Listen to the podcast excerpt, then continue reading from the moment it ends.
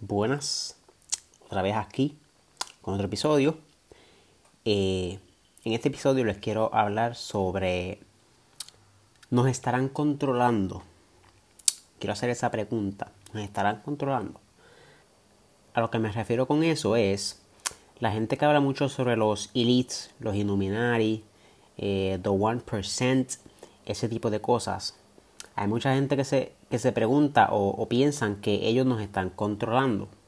Y aunque yo pienso que sí, al mismo tiempo pienso que no. Porque imagínate esto.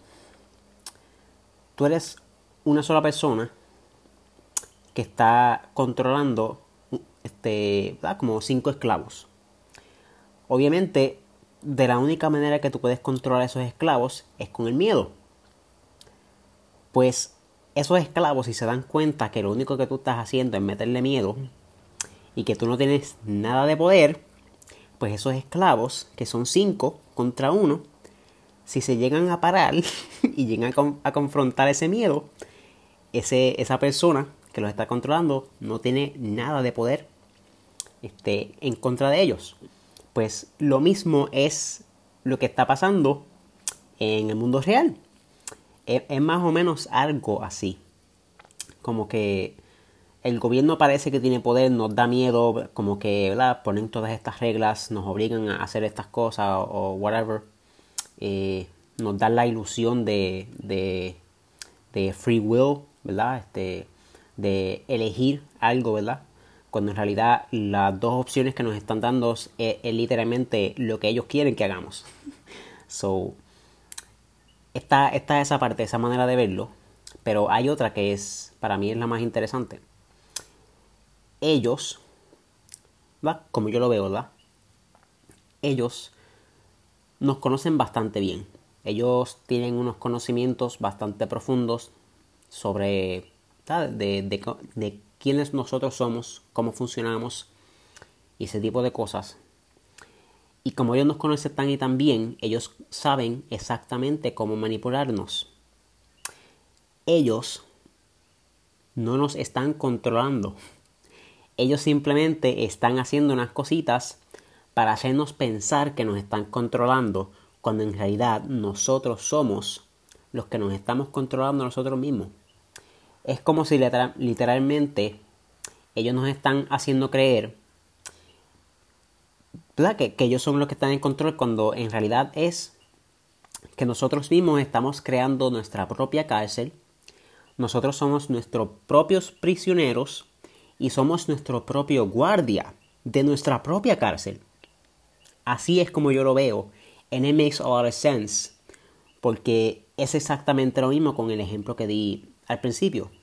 Si nosotros supiéramos el poder que nosotros tenemos, si nos unimos, ellos nunca tuviesen el poder. Ellos ya se hubiesen derrotado, ya los hubiésemos derrotado hace tiempo. Si nosotros reconocíamos ese poder, ya ellos no estuviesen ahí. Algo también que quisiera decir es que ellos nos controlan también al hacer que nosotros mismos eh, estemos en guerra entre uno y otro. Para que nos enfoquemos en la, las boberías que nos están haciendo pensar, para que nos olvidemos de la, de la realidad, de la, de la verdad, de lo que está pasando realmente. Un ejemplo bien fácil y bien bobito de cómo ellos nos controlan este, al dividirnos es Mira, yo, yo estaba viendo unos videos en TikTok de la gente que le llama a, a las empanadillas por otro nombre, no, no me recuerdo qué, qué nombre era, pero hay unos que le llaman empanadillas a, a lo que nosotros conocemos como empanadillas, y hay otras personas que yo creo que eran los de República o mexicanos, algo así, y ellos le llaman, le dicen otra cosa, a lo mismo, es lo mismo. Entonces, es, algo bien simple, es un ejemplo bien simple, bien bobito, pero es exactamente lo mismo, es exactamente como ellos nos controlan. Tenemos la misma vaina que es una empanadilla. Entonces, nosotros aquí en Puerto Rico le decimos empanadilla otra persona de otro lado le dice otro nombre y ahora estamos como que no, eso se llama así y los otros están como que no, eso se llama así. Y con esa bobería nada más, no, literalmente se vuelve una guerra mundial otra vez. Pues así mismo, eh, aunque sea algo bien bobo, así mismo es como nos controlan. O por lo menos eso es una de las maneras en que nos controlan. También está eh, la gente que es de dinero. Eh, no, estoy hablando de the 1%. La gente que, que tiene bastante dinero, pero no están como que en ese nivel de the 1%. Y la gente que no tiene tanto dinero. La gente que no tiene mucho dinero ven a los que tienen un poquito más de dinero como que, diablo, esta gente como que son bien selfish, están pensando en ellos nada más y ese tipo de cosas. Ahora, los que están, los que tienen dinero, algunas veces ellos lo que quieren es disfrutarse la vida, estar en privado y de momento viene gente como que a joderlos y, culparlos a ellos. Pues, para tú poder unir a estas dos eh, este, la gente que tiene mucho dinero y la gente que no tiene mucho, tú tuvieses que ponerte los zapatos de lo opuesto, de la gente que, que estás odiando, la gente que piensa que está lo contrario de ti. Para poder entender, ¿verdad? Que, literalmente todos estamos tratando de sobrevivir y, vivir en, en, este mundo tan complicado. That's it. Si nosotros pudiéramos reconocer eso, pudiéramos ponernos en los zapatos de las otras personas que tanto odiamos, ¿verdad? Pues pudiéramos entender que ellos también están sobreviviendo en este mundo. Lo mismo que nosotros. Es un reflejo. Es lo mismo. Si, si todo el mundo pudiera aceptar, ¿verdad? Este, los errores que han cometido y, ¿verdad? Que, que todos de vez en cuando somos bien ignorantes. Todos, me incluyo, ¿verdad? Si pudiéramos aceptar eso, ¿verdad?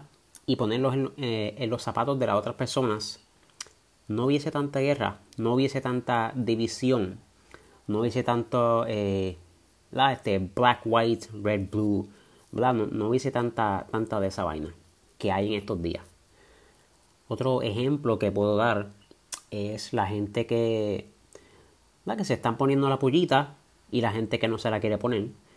Pues yo he escuchado mucha gente de, los dos lados como que de esta gente que se está poniendo la pullita están bien al garete, están literalmente siguiendo el gobierno como si el gobierno fuese la mejor persona para seguir. Y los que se están poniendo las vacunas están como que, diablo, esta gente están bien al garete, lo que están haciendo es hacer las cosas peor, poniendo las cosas peor. Y literalmente es simplemente un reflejo de lo mismo. O sea, uno, los dos se creen que están correctos y se creen que las otras personas están incorrectos. O sea, eh, si nosotros pudiéramos aceptar que simplemente hay unas personas que escogieron un camino y hay otras, otras personas que escogieron otro camino. Si pudiéramos aceptar eso, no hubiese tanta freaking guerra, no hubiese tanta división colectivamente. Si pudiéramos entender también el por qué otras personas están escogiendo lo que están escogiendo, pues simplemente no hubiera la división que hay hoy en día. Y eso era todo lo que quería decir. Como que quería sacar eso de, mi pecho, de, mi mente. Porque hace, tiempo que quería hablar de eso y me hace mucho sentido. Eh, o sea, e, el poder siempre lo vamos a tener nosotros. Eh, ellos no, parece, eh, nos hacen pensar, nos dan la ilusión de que ellos tienen el poder. Pero, mira, es como el diablo.